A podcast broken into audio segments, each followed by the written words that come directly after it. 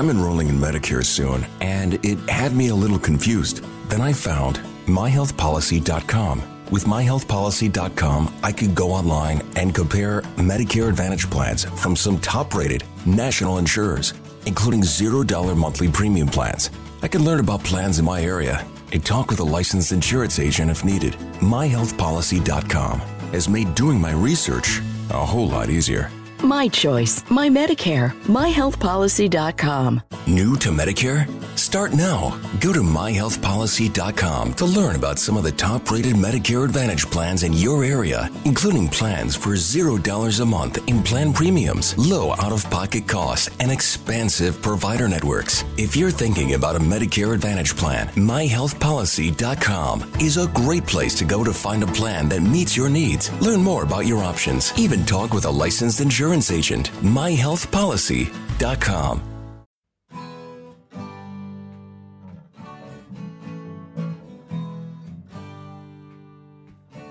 Bem-vindo a mais um podcast do Senhor Tanquinho. Eu sou o Guilherme. E eu sou o Rony. E aqui a nossa missão é deixar você no controle do seu corpo.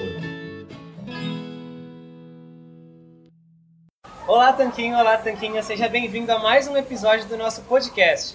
E hoje a gente vai falar com o Danilo Balu. Danilo, que é educador físico e nutricionista, hoje vai ser o nosso convidado e pode começar se apresentando, Danilo. Oi, gente, tudo bem? Meu nome é Danilo Balu, como já disseram, na verdade eu sou bacharel em esporte, eu não sou nutricionista, apesar de ter feito a faculdade de nutrição. E venho trabalhando com nutrição aí já faz um tempo, e esporte, obviamente, nessa mesma pegada de vocês. Legal, Danilo. Então a gente pode começar perguntando o que, que quer dizer que você fez a faculdade de nutrição, mas não é nutricionista. Que acho que muita gente deve ter tido essa dúvida assim que você falou. Pois é, eu.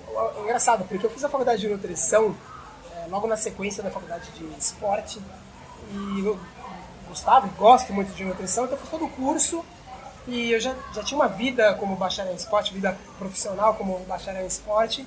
Então quando eu acabei a graduação, para você finalizar tem todo o estágio obrigatório. Eu, como eu já trabalhava, não, não poderia largar meu trabalho para fazer o está- estágio obrigatório, então eu acabei as, as disciplinas e, e aí tranquei a faculdade. Tranquei, me desliguei da faculdade. Entendi, legal. E como que você começou a se interessar por essa questão de nutrição e esporte? Como que você optou pela faculdade? É, a, a faculdade de esporte porque sempre foi uma algo que eu sempre gostei, o esporte. Na verdade, eu comecei a fazer engenharia civil, faculdade de engenharia civil, quando já gostava de esporte, obviamente, foi ali que eu decidi que eu queria trabalhar com esporte, não em uma obra, construindo prédio. E aí que eu migrei de faculdade. E durante a faculdade de esporte, né, na verdade, antes da faculdade, você, todo mundo sabe, acho que é a importância da nutrição dentro do esporte.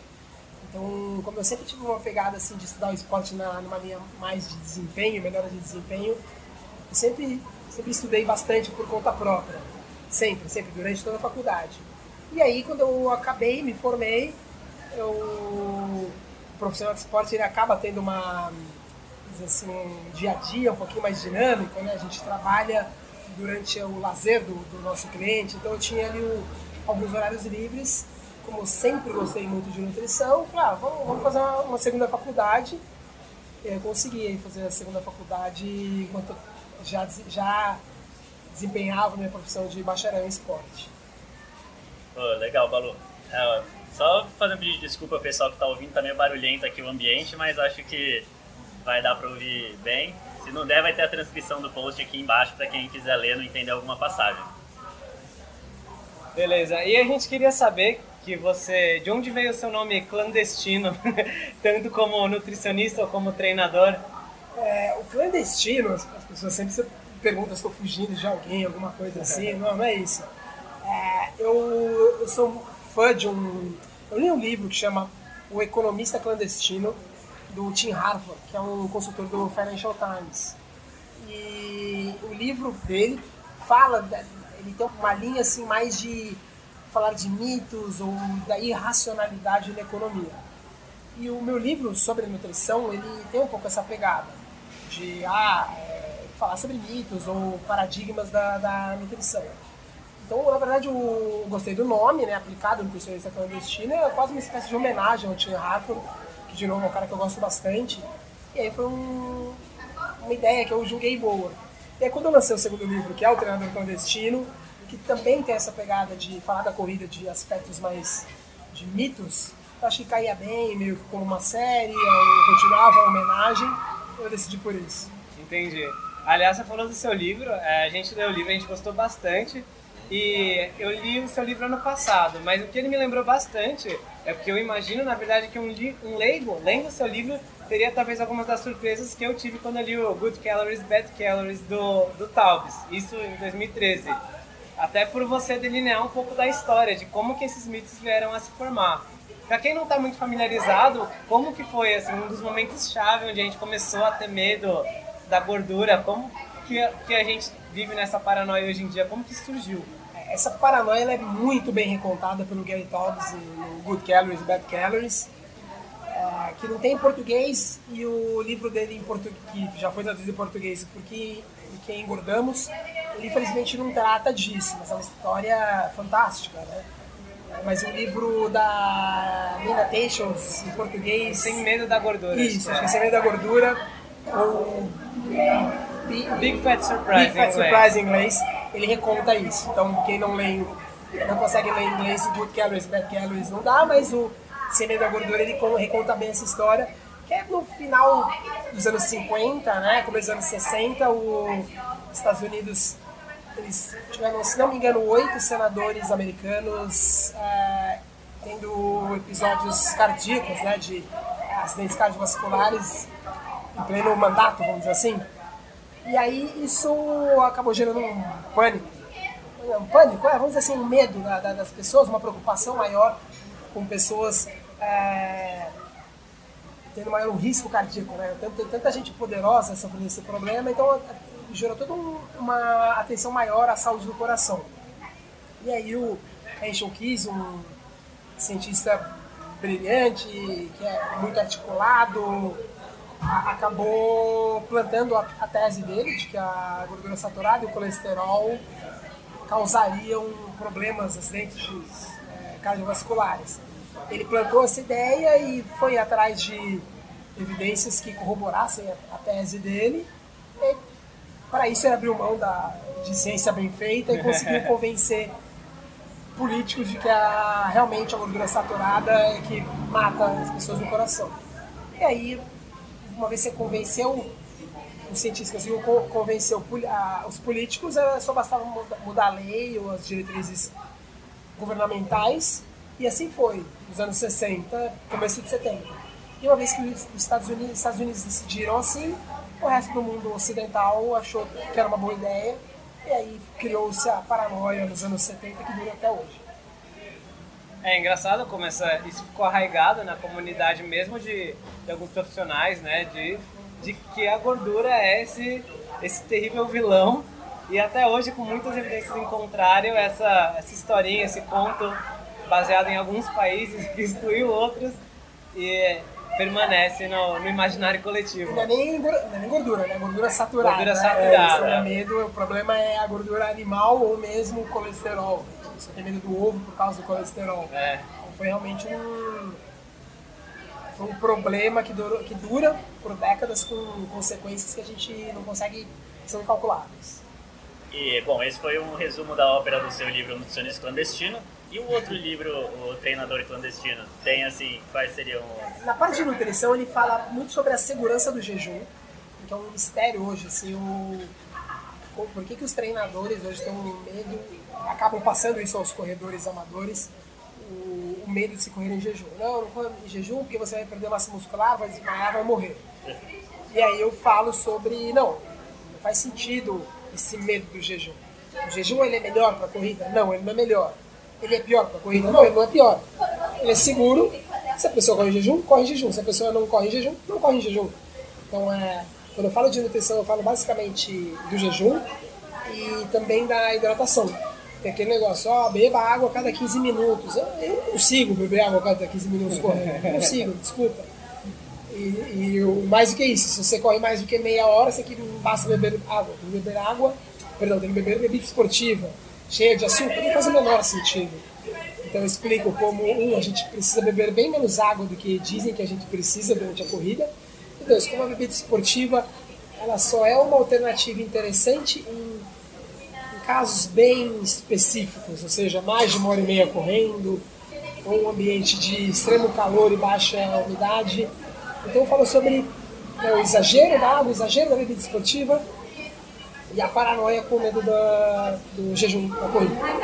É, eu não. eu- a gente realmente não leu esse seu segundo livro, a gente não tem o costume de correr, mas eu sei que existe esse, esse movimento em torno de beba muita água Muito. e, e não tem muito o reforço da parte dos sais minerais. Eu sei que tem muitos é, corredores iniciantes que até passam mal pelo, pelo excesso de água e medo do sal, que também é uma coisa que está no imaginário dos esportistas. Pois é, o engraçado, eu tenho duas cachorras, né? Tenho cachorros, né? cachorros. E eu, eu não preciso pedir para elas beberem água. É, eu ando com ela, ando e corro todos os dias com elas. Não corro todos os dias, mas eu pelo menos ando e alguns dias eventualmente corro. É, e no momento eu preciso falar para elas, "Ah, por favor, bebam água agora. Não, é. Elas correm na hora que para para em algum lugar que tem água, elas bebem e eu não preciso medir o quanto elas bebem de água. Não, você precisa de um copo a mais de água. Ela bebe, satisfeita, ela para. E por, algum- por algum mistério, alguns treinadores acham que, o, que, o- que a minha labradora é mais inteligente que a gente. Porque eu não consigo calcular quanta água eu preciso, mas a minha labradora consegue. Não, é, deu sede, bebe água, não deu sede, segue correndo não, existe mistério. Se a gente precisasse de alguém do nosso lado nos avisando sobre a água, a gente já teria morrido. Assim, em algum momento teria esquecido, teria morrido. A gente não morre. As pessoas que precisavam disso, se existiu alguém com essa mutação, já foi selecionada. Já foi ela, selecionada. Ela não tá mais aqui entre nós agora. Tem um dado muito interessante, já fugindo um pouco, né, obviamente eu não falo só disso no, no livro Treinador, mas quando você pega os grandes, os melhores corredores são justamente aqueles que se desidratam mais durante uma prova. Ou seja, não beber água também é uma vantagem competitiva para eles. E o mito dessa, desse, da necessidade da água é, como essencial, vamos dizer assim, na corrida, a partir de um estudo sul-africano de acho que 50, 60 anos atrás, em que eles pegaram as pessoas que terminaram a prova mais desidratadas. Então eles calcularam a base de desidratação, vamos dizer assim, em função desses corredores. O que eles não perceberam ou esconderam da gente foi que os que mais desidrataram foram justamente os que ganharam a corrida. Ou seja, não que a, a desidratação não trouxe perda para eles, na verdade trouxe uma vantagem para eles. Então é, é um nonsense, total, total. É, quando a gente fala disso, de ignorar os nossos próprios estímulos, nosso próprio feedback do corpo em resposta à atividade física, seja no caso da água, é praticamente impossível é, não lembrar do fato de que quando a gente treina de maneira intensa, a gente fica com mais fome. E muitas vezes existe, as pessoas esquecem disso e falam, não, a pessoa está treinando, eu vou passar mais comida para ela, necessariamente eu vou ter que comer a mais, como se não fosse ter esse, essa resposta do corpo de ter mais fome. Pois é, e nem só isso, né? O cálculo, eu, eu nunca, para nenhum cliente meu, eu fiz cálculo calórico, seja de consumo ou de gasto. Na verdade, eu, até, eu nem sei mais onde estão as fórmulas que eu tenho das minhas anotações, não sei, então eu não sei nem fazer mais os cálculos. Eu, eu sou corredor, eu já corri maratona, quatro, cinco vezes, cinco vezes. Eu lembro, eu te falo por experiência, vocês, vocês não correm, mas eu te falo por experiência própria, que quando eu fiz maratona, é, eu corri meus longos, eu sempre faço de sábado, né, aqueles longos simulando a maratona. Eu fico imprestável, porque eu corro de manhã e fico deitado o dia inteiro. Diminui a sua atividade Diminui física que completamente. não. A sua termogênese que não é da atividade física. É, e assim, eu só volto a correr na segunda. Eu corro no Aham. sábado só volto a correr na segunda, porque eu sempre domingo eu nunca corro. Então eu corro no sábado de manhã, eu, imprestável até segunda noite. Isso não entra no cálculo, né? Eu tô aqui, o pessoal chama, ah, vamos pra um barzinho? Não, imagina, quero ficar deitado aqui sem fazer nada. Né? O corpo Sim, se sim. equilibra. Então eu bebo mais água, porque eu corri muito mais, eu sinto mais fome, mas depois se compensa. O corpo é, tem uma homeostase incrível, genial. Sim. né?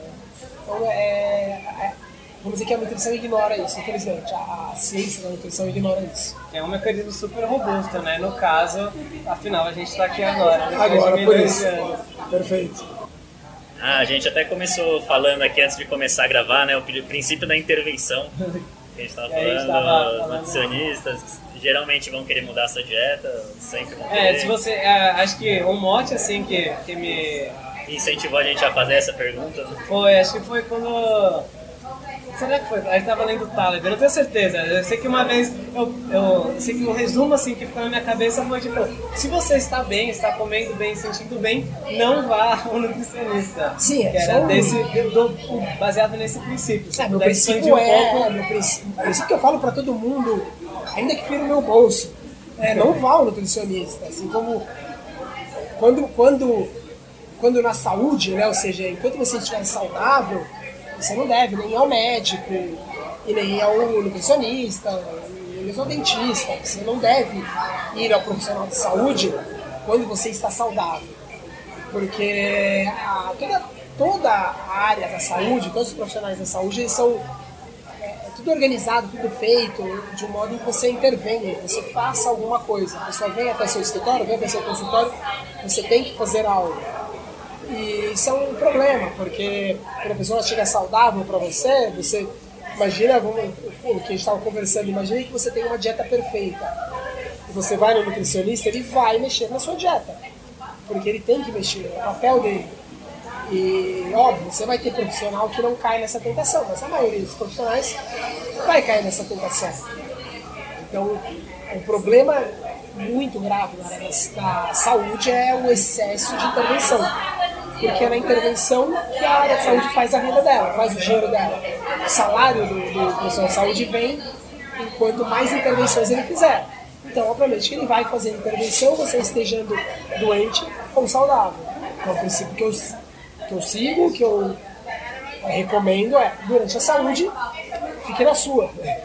Não, não faça nada, deixe a, a meio natureza seja seu médico. Faz sentido, é mesmo. Chega até aquela linha de perguntar pro barbeiro se precisa cortar o cabelo, né? Porque, de fato, ele, ele sempre vai achar alguma coisa pra cortar, assim como na saúde sempre vai buscar intervenções. Só que o cabelo volta a crescer sem nenhuma consequência. É, perfeito, bem, exatamente isso. Exatamente. Balu, e o que, como você vê né, essa questão da nutrição para o futuro? Porque parece que aqui ultimamente, nos últimos cinco anos principalmente, está expandindo bastante essa ideia de comida de verdade, menos açúcares, farinhas. É, tem essa onda aí de vários blogs espalhando isso de baixo e vários nutricionistas e médicos já se atualizando. Mas a gente vê que ainda a maioria, tanto dos profissionais quanto das, dos leigos, ainda não, não comprou essa ideia, na mídia ainda né, não está sendo vendida essa ideia. Como você vê isso daqui para frente? Você que já é um profissional que já segue essa linha. Eu acho que é- nesse ponto assim, eu sou em parte otimista e em parte pessimista. É, ah, se eu acho que essa linha comida de verdade, ou paleo, ou low carb vai ser mainstream, vai ser o preponderante, não, não acho. É, vou até mais longe, acho que não tem como ser o, o- norte de uma diretriz nutricional oficial governamental, por exemplo, como sei lá, a Suécia está adotando. Eu acho que não, não há como. Porque o dinheiro, o dinheiro tá, aponta para outro lado. Então, a- é, é- é- é muito assim, ingênuo achar que, que de repente todo mundo, não, não, beleza, vamos, não vamos, vamos ser contra a intervenção e vamos comer mais comida de verdade. Acho que hum, é muito improvável, muito improvável. É difícil você competir com a indústria alimentar. Sabe, eu não sou, eu não sou mesmo adepto da teoria da conspiração. Não acho isso. Eu acho que tem meia dúzia de CEO reunidos agora, é, desenhando o futuro da, do, do mercado. Não acho isso. Mas é. toda a economia ela é voltada para a intervenção, ela é, é voltada para você para a praticidade, para você chegar no supermercado e comprar uma comida congelada, o prazer que o açúcar e a farinha nos dá é, é muito difícil de você negar, está ali dentro da nossa genética. Então eu não acredito nisso, sou bem pessimista quanto a, o- a diretriz é, ser alterada. Mas por outro lado eu acho que o crescimento dos portais, blogs, livros, profissionais de saúde mostrando qual seria o caminho, entre aspas, correto da nutrição, ele é bom para aquele que se interessa. Então a pessoa que se interessa, hoje ela tem, ela consegue, mesmo sem falar inglês, ela consegue hoje numa livraria comprar o Porquê Engordamos, ou o Sem Medo da Gordura, ou o Nutricionista Clandestino. é, vai abrindo possibilidades. Isso é muito bom. Então entra no meu site, entra no, no, acompanha vocês, e ele tem informação acessível, mesmo não falando, não sendo formado na área de, bio, é, de biologia, nem falando inglês. Então, nesse lado eu sou otimista. Eu acho que você vai conseguir, sem precisar recorrer a nutricionista, sem recorrer a médico, a melhorar a sua nutrição. Isso é muito bom. Nesse ponto eu sou bem otimista. Ah, com certeza. Acho que é legal esse ponto de que você falou de não ser a teoria da conspiração, porque acho que, os, na minha opinião, né, os agentes, a gente de maneira mais egoísta do que do que essa conspiração, um grande cartel da indústria. Acho que eles não precisam disso para para o status quo se manter. Não. As pessoas querem a praticidade. Grande parte das escolhas alimentares das pessoas não é movida pela, pela busca de mais saúde e desinformada. Muita gente só busca um prazer momentâneo e uma coisa barata. Então, acho que não chega a precisar desse, dessa máfia de desinformação, embora. Exatamente, assim, é, duas coisas que eu falo muito quando eu tenho meus clientes, que eles sempre me perguntam, e é, é um que eu acho que é mito, eu nunca parei para mostrar na, no Excel que é, que é verdade o que eu vou falar, mas as, as pessoas perguntam: a dieta que você está propondo, ela é mais cara? Ou muito, vamos dizer, muito mais cara? Eu falo: não, ela não é mais cara. Ela pode ser, a depender do seu gosto, né? gastronômico, culinário, que seja, ela pode ser um pouco mais cara. Não é muito mais cara, pode ser um pouco mais cara. Mas ela não tem que ser, pode ser. Mas ela é sim, e aí eu tenho que ser honesto, ela é mais trabalhosa. É mais trabalhosa. Se a pessoa falar que não é mais trabalhosa, sei, pode, talvez mentira seja uma expressão muito forte, mas ela ela não está sendo mais eu acho, eu acho que na verdade, agora eu vou falar na, na, minha opinião, como uma pessoa que eu sempre busquei me informar sobre saúde. Só que eu buscava nas fontes erradas antes. Eu lia o portal do UOL, eu fazia um monte de besteira, comia a cada três horas e fui na nutricionista e um monte de coisa que não, que não, eu não, não era uma boa profissional e, enfim, também várias decisões que eram estúpidas e dava muito mais trabalho e era mais caro. Perfeito, porque perfeito. eu tentava fazer uma intervenção no que eu achava que era certo. Então era o pão com 12 grãos, com margarina Becel, que, e tem mais de um tipo de Becel. Eu comprava mais cara porque tinha mais ômega 6, que era bom pro coração. Eu te garanto que comprar carne moída e fazer feira é muito mais barato. Concordo. E a gente cozinha, a gente cozinha para dois homens adultos uma vez por semana e come de segunda a sexta esses alimentos. É, Faz jejum de café da manhã. Antes eu fazia duas marmitas só de lanche, porque eu podia comer a cada três horas. Aí uma era pão integral com, com queijo branco e peito de peru, a outra era um monte de fruta que eu ficava cortando manga, mamão, banana. Super Aí dá super trabalho é, e tava com fome logo depois. Dependendo do que você, da onde você sai, para onde você sai na low carb paleo, pode ser que você tenha até uma diminuição do custo e do trabalho, né? Tipo, Sim. Tipo, você passar a fazer uma, duas refeições por dia e, e cozinhar duas vezes na semana e sem ter que preparar lanche todo dia, talvez você vai ter até menos trabalho, que, provavelmente. por exemplo, eu, vou falar no meu caso, eu, eu, tenho uma média de duas refeições por, por dia. Geralmente um café que é, é, perdão, um almoço, que às vezes não é almoço, às vezes é às 10 da manhã, às vezes às 2 da, 2 da tarde, depende da minha agenda, depende da minha fome. E o jantar, que é religioso ali, 9, mais tarde do que deveria, 9, 10 da noite. E sim, eu não tenho trabalho de fazer lanches, não tenho trabalho de fazer o café da manhã às 8 da manhã, perfeito, concordo, não tem como discordar. Mas, por exemplo, no meu jantar eu, eu faço uma carne, sempre, eu sou meio metódico. Uma carne e legumes. Eu vou lá, eu corto legume, é, eu pego a carne, jogo no fogo e tal. E seria muito mais fácil eu puxar um, um pão 12 grãos, Sim. pegar um, um, peito de peru fatiado e eu faria isso em 3 minutos, eu teria meu prato. Sim, claro. Aí não, mas eu tenho o trabalho de ir lá, colocar o, o fogo, picar os legumes, então sim dá mais trabalho, mas olhando desse ponto de vista, quando você faz 5, 6 refeições, dá muito mais trabalho. Muito mais trabalho. E eu acho que também tem uma questão de prática. Já teve época que eu cozinhava duas vezes ao dia para comer. Eu perdia uma Sim. várias horas fazendo. Eu falava, ah, vou fazer um pernil no almoço. O pernil, enrola no alumínio, vai o gás, não tem pão. Aí depois na janta eu vou fazer um caldo de osso o resto do dia, desde o anterior. Eu pego esse caldo fazer uma sopa, dá muito mais. Quando eu falo para as pessoas que eu não como folhas em casa, as pessoas meio que se assustam. Eu falo, não, eu como sete legumes toda noite. Só eu não como folha. Se eu e uma mulher só, se a gente compra a folha, vai estragar. Mas a folha eu como na rua. Entendeu? Então, para facilitar o meu trabalho, já tem que comprar folha cada dia sim, dia não. Como só legume, que eu compro uma vez na semana só e fica lá fica na, na geladeira. É o nosso eu caso também, a gente não compra folha em Aí quando a casa. gente compra uma folha com repolho, a gente refoga, uma coisa assim. Mas folha eu compro Sim, sim. É, eu acho que. Então acho que tem muito como você comparar. Claro, se você chega em casa e come miojo, você vai comparar com fritar um ovo, fritar um ovo dá mais trabalho, seja mais coisa que fazer miojo. Ou uma lasanha congelada. Ou uma lasanha congelada. É que a gente tá pensando no nosso caso, né? não no caso daquelas pessoas que comem um salgado na rua, que o trabalho é realmente zero, Zero, né? Aí barato, com certeza né? É vai dar mais trabalho e vai caso. ser mais caro. Agora, se você já tentava levar um estilo de vida saudável, no mínimo um estilo de vida gourmet, mesmo comendo porcaria, Perfeito. ele sai caro, mais caro do que feira e açougue. Se, claro, você não precisa comer picanha de angus, você pode comer carne de segunda, então tem muitas opções. Acho que é uma dieta assim democrática, na, na minha É opinião. muito Se democrático. você quiser fazer salmão e carpaccio todo dia, pode também, né? pernil, eu, eu falo para as pessoas, no pernil não tem nada, absolutamente nada de milagroso no pernil. Mas eu como pernil seis noites por dia. Gosto, nove reais o quilo. É muito bom. É, o- é provavelmente o, o corte que eu mais gosto no, no porco. Eu como seis vezes por, por semana, seis noites por semana eu como pernil. Nove reais por quilo, não dá para dizer que é, que é uma carne cara. Não, não dá. É, o pernil realmente é o que eu mais gosto, porque o bacon é o concurso. É, é verdade, o bacon é uma outra categoria. É, e assim, você já deu uma pincelada sobre como é a sua alimentação, então mais ou menos você almoça barra lanche entre 10 e 2, que é uma coisa que o pessoal pode se interessar de saber, né?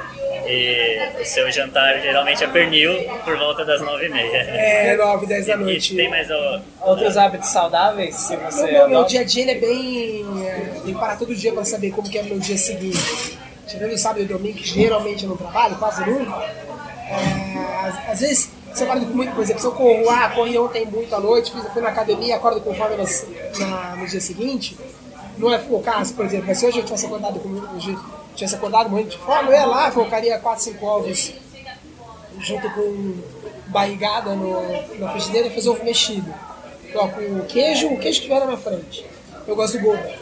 Então, sabe, goda, barrigada e 4, 5 ovos mexidos, mexo e como isso com um pouco de café. Esse seria meu café da manhã, por exemplo. Aí meu almoço, geralmente eu busco almoçar com os clientes em restaurante do tipo buffet.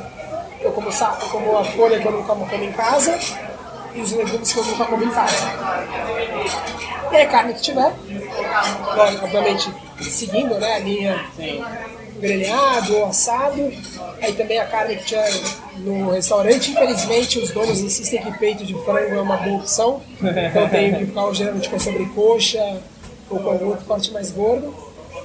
É, quando eu tenho alguma fome, assim, de, de a ponto de querer fazer algum lanche, aí depende, pode ser iogurte natural, pode ser, eu gosto muito de morango, é, não, tem, assim, não tem uma regra.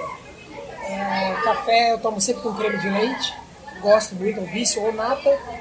Onde eu moro é difícil achar nata, então a maioria das vezes é com creme de leite, se eu acho nata eu compro e é café com nata. E o jantar, sete legumes e pernil. Às vezes pernil e sobrecoxa, às vezes pernil barrigado, às vezes pernil costela, pernil, Pernil. pernil prato, garfo, a faca, toa. E você também pratica corrida, né? Como Eu que é a sua rotina de exercícios? Eu geralmente eu gosto de correr à noite, mas eu tento, estou tentando correr mais cedo. É, então, Mais a ver com o ciclo circadiano, com a sua agenda? O que, que, o que é, você eu, o meu circadiano pede para eu correr à noite e a minha agenda pede que eu corra de dia. Então de- hoje eu corro na hora que dá, então, às vezes eu corro 10 da manhã, às vezes eu corro 3 da tarde, às vezes eu corro 10 da noite, é, mas eu corro, corro. Então, aí depende se é no Ibirapuera, se é no Severo Gomes, se é no Bosque do Morumbi, depende. Então, cada dia é um dia, mas eu corro. É, tem, como eu disse, estou tentando correr de manhã. E é, quando eu faço academia, também gosto de à noite, mas às vezes eu faço de manhã, conforme a agenda pede. No 80% das, minhas, das vezes eu corro em jejum. Quando é de manhã em jejum total, ou quando é à noite eu corro em jejum, sei lá, 6 horas. Hoje eu já não consigo mais comer e correr. Eu vejo como, como eu como pior. E aí depois da corrida, se é de manhã eu não como, depois da corrida, porque eu não tenho fome. E quando é à noite, como jantar, à noite eu tenho fome. Então, quando eu corro à noite, aí depois da corrida eu janto. Não porque faça bem, mas porque eu tenho muita fome. É mais, ou, mais ou menos assim. Não, não existe uma estrutura, meu dia é meio bagunçado. Você falou dos sete legumes e eu fiquei curioso, tenho certeza que muita gente que ouviu a gente também. Puramente, mesmos, puramente por gosto. Não existe milagre. Pimentão amarelo e vermelho, porque eu gosto. O pimentão vermelho é um dos que mais retém agrotóxico, então isso tem uma dor no coração pra comer, mas eu gosto, então eu como amarelo e vermelho. Giló que eu gosto, tomate cereja que eu adoro, abobrinha, cenoura e cebola. Tudo grelhado. Menos o tomate que é cru. Ah, sim. É, já ia perguntar. Tomate cru, os outros seis grelhados, grelhado com um pouco de banha para não, não, não bagunçar a frigideira e o tomate cereja eu coloco na direto do prato. Não tem, nada de, não tem nada de milagre nisso, é o que eu gosto. Por exemplo, não gosto de pimentão verde, então não como. Não gosto, sei lá, de chuchu, então não como. Você gosta das pessoas, come o que você gosta, eu como o que eu gosto. Legal. Muito bom, acho que essa é uma ótima frase. até Essa é uma ótima frase. encerrar. Você quer. Você tem mais alguma pergunta? É, eu queria, antes da gente encerrar, e que depois deixar seus É, contatos deixar assim. lá das mídias sociais, site, Facebook, o nome dos seus livros, a gente vai deixar todos os links aqui embaixo para o pessoal acompanhar seu trabalho, blog em corrida, etc. E qual era a sua última pergunta? Não, eu perguntei se você tinha uma pergunta. Não, eu acho que não. Não? Ah, então. Pode, por favor, deixar seus contatos aí, o pessoal achar o nome dos seus livros, mídias É, sociais. o livro, os impressos são ven- vendidos só online, apesar de serem impressos, que é o Nutricionista Clandestino, foi o primeiro, e depois na sequência eu lancei o Treinador Clandestino, é bem mais voltado para a corrida, mas é o Treinador Clandestino. Em mídias sociais eu tenho um blog que fala basicamente de corrida, que é o blog recorrido.com, sem BR, blog recorrido.com. Eu tenho o blog O Nutricionista Clandestino, que geralmente eu falo, obviamente, de nutrição, voltado mais para essa linha low carb, emagrecimento, açúcar, né, diretrizes. Redes sociais você vai me achar no Twitter, Danilo Balu e também o Nutricionista Clandestino. Facebook, Nutricionista Clandestino, Danilo Balu. Mais? E-mail, Danilo Balu, tudo junto, arroba hotmail.com ou arroba gmail.com, atendo pelos dois. E acho que é isso, né? Deixa eu ver. É, Instagram também, Danilo vai me achar no Instagram também. Certo. Quem tiver, quem tiver se interessando em consultar com vocês, tem lugar- vagas abertas agora. Tem, tem. Como que eles entram em contato? É no Vou e-mail? mandar por e-mail, e-mail é mais fácil. Eu respondo pro professor, tiro dúvidas, horário, local, tudo. Fácil. E se você tiver algum pedido aí, alguma mensagem, Mensagem. final para deixar para nossa audiência, uma coisa que você gostaria que todo mundo soubesse ou lembrasse no dia a dia, qual seria? Gente, é, eu acho, e de verdade isso, eu acho que a nutrição é muito simples, é muito simples. É, a- o profissional de saúde que tenta, é, tenta, como dizer, que é, dizer que é, é- é complexo, é muito fácil. Comer bem é muito mais fácil do que parece. Os sete legumes que eu te falei, eu como exatamente os sete. Então, se você fala, ah, varia os legumes, eu não, eu como os mesmos sete, eu não vou comer outros a ideia da, da variação na nutrição é sobrevalorizada. Né? Então acho que é muito simples. Você come a carne que você gosta, come os legumes que você gosta, come eventualmente frutas de baixo açúcar. É muito simples. O difícil mesmo na nutrição é você resistir às tentações. É resistir a um bolo, resistir a um, a um doce, a um sorvete. Esse é o, é o difícil. mais num ambiente que é obesogênico, né? Com comidas hiperpalatáveis, a dificuldade é que você está inserido nesse local. Pois é, pois é. E a pessoa que ela tira a renda dela te oferecendo uma coisa que ela sabe que vai te gerar prazer e vai fazer você voltar a ela. Mas a nutrição ela é simples. A pessoa não, não tem na cabeça que ela vai ter que ir atrás de um profissional e que ele vai passar uma dieta super complexa, porque na verdade é, é muito mais simples do que a gente imagina. E é isso, acho que é buscar uma vida com menos intervenções, mais uma assim, me- menos refeições, é muito mais simples do que a gente, a gente imagina no primeiro momento. Perfeito, Balu. Então assim a gente encerra mais um episódio do nosso podcast. Esperamos que vocês tenham gostado. E se você gostou, lembra de ir lá no iTunes e avaliar nos podcasts 5 estrelas. A gente tem poucas avaliações e isso é muito importante para continuar crescendo esse canal. A gente se vê no próximo episódio. Um forte abraço do, do Senhor Tanquinho. Tanquinho.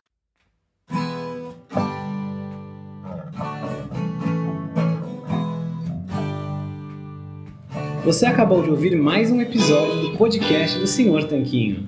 Não deixe de se inscrever para não perder nenhum episódio com os maiores especialistas para a sua saúde. Total Wine and More announces points with a purpose. Now through September 13th, collect five times points on wines and spirits. Points earned equals a matching donation to local charities. Up to $2 million in total. Shop with us today or visit TotalWine.com. Terms and conditions apply. New to Medicare? Go to myhealthpolicy.com. With myhealthpolicy.com, you can compare plans from some of the nation's top insurers. Start now to find a plan and apply online. myhealthpolicy.com makes it easy to find a Medicare Advantage plan in your area, including plans for $0 a month in plan premiums, low out of pocket costs, and expansive provider networks. My decision, my Medicare, myhealthpolicy.com com.